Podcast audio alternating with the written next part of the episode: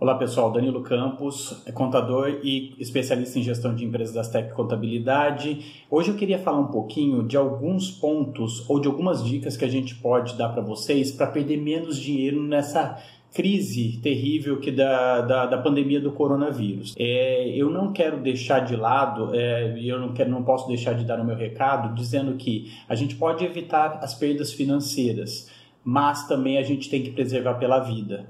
Tá? Então hoje eu vou dar dicas de como perder menos dinheiro, mas ao mesmo tempo fica aqui meu recado, fique em casa e que o que a gente puder fazer pelos outros, fizer, o que a gente pode, puder fazer pela sociedade, pelo próximo, eu acho que independente de preservar o lado financeiro, a gente tem que preservar o lado humano, né? a, a saúde das pessoas e a vida das pessoas. Hoje eu vou dar algumas dicas aqui que são é, deve, muita gente deve estar escutando por aí, né? Tem muita, muitas, muitos financistas, né? Muitas pessoas ligadas ao lado financeiro, à, à consultoria financeira, dando essas dicas. Mas eu gosto de reforçar. E são dicas muito simples. São dicas que vale a pena todo mundo colocar em prática, porque realmente a gente vai passar ainda por uma fase muito é, ainda muito incerto né, da, da, da, economia, não sabemos exatamente até onde isso vai parar, né, porque é um caso novo, é algo que sem precedentes, então nem os, os melhores é, economistas poderão prever o que, que vai acontecer daqui para frente. Tá?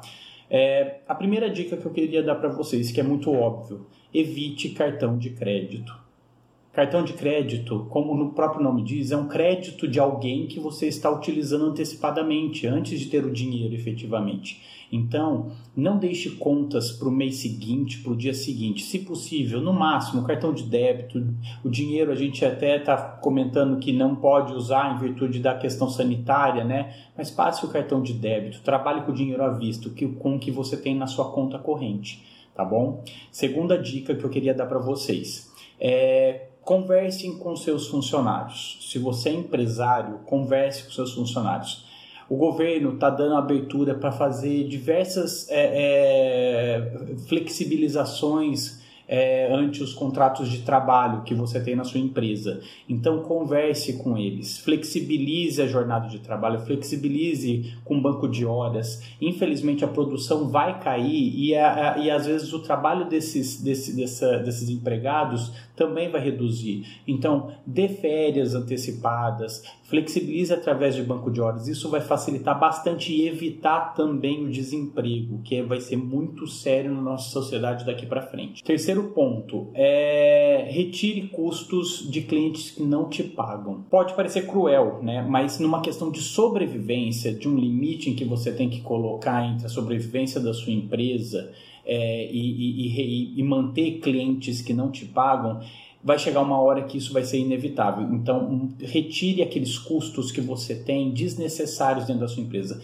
Manter um cliente que não te paga, não te dá retorno nenhum por diversos motivos, sente com ele, veja se existe a possibilidade de flexibilização, de postergação desses, desses honorários, mas tem que definir um contrato muito certeiro com ele, porque você vai estar com custos muito altos na sua empresa e mesmo assim você vai não vai estar recebendo a sua contrapartida. Isso pode quebrar a sua empresa tá certo? Vai ter muita inadimplência daqui para frente, então seja sensato, seja ponderado. Também, se você tem, um, tem bons parceiros, entre num acordo com eles, tente encontrar um, um, um caminho mais seguro para ambos aí, para que as, as empresas não, né, não entrem nessa crise de forma mais arrebatadora, tá certo?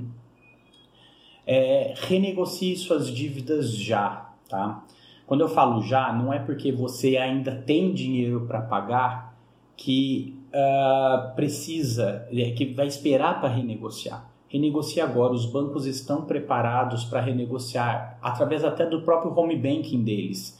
A Caixa Econômica Federal, por exemplo, já está disponibilizando ferramentas para suspender a, a, o pagamento da, do financiamento imobiliário. Então, muitas pessoas que têm financiamento imobiliário e que precisam suspender, ou na verdade devem suspender, porque não tem previsão de, de receitas futuras suspendam. Isso é um benefício que o governo está dando, que os bancos estão dando. Então já começa a fazer essas, a rever essas, essas dívidas. E tente contratar também juros mais baixos. Tá? Se você está precisando de dinheiro, está tendo um monte de, de benefícios aí, principalmente do governo, com taxas mínimas de, de, de financiamento. O governo acabou de soltar também uma linha de crédito para pagar por dois meses a folha de pagamento das empresas com uma taxa de juros de 3,75%. Então, é, são linhas de créditos muito baratas. É claro que a gente precisa aguardar ainda que o governo solte algum benefício um pouco mais consistente, principalmente para os pequenininhos, para as empresas pequenas. É, então, por enquanto, o que temos é renegociação das dívidas, juros mais baratos, tá certo? Não invista nesse momento. É uma outra dica que eu quero dar para vocês. Investidor não gosta de risco ou se quer assumir risco, ele quer ter retorno disso. Mas na verdade a gente não tem nem não, não, sabemos nem o verdadeiro risco. O investidor não gosta de incerteza e a única palavra hoje que define o mercado é incerteza. Então não é momento para fazer investimentos. É claro, invista em treinamentos, invista em conhecimento, invista é, em algo que não vai demandar aplicação financeira no seu negócio.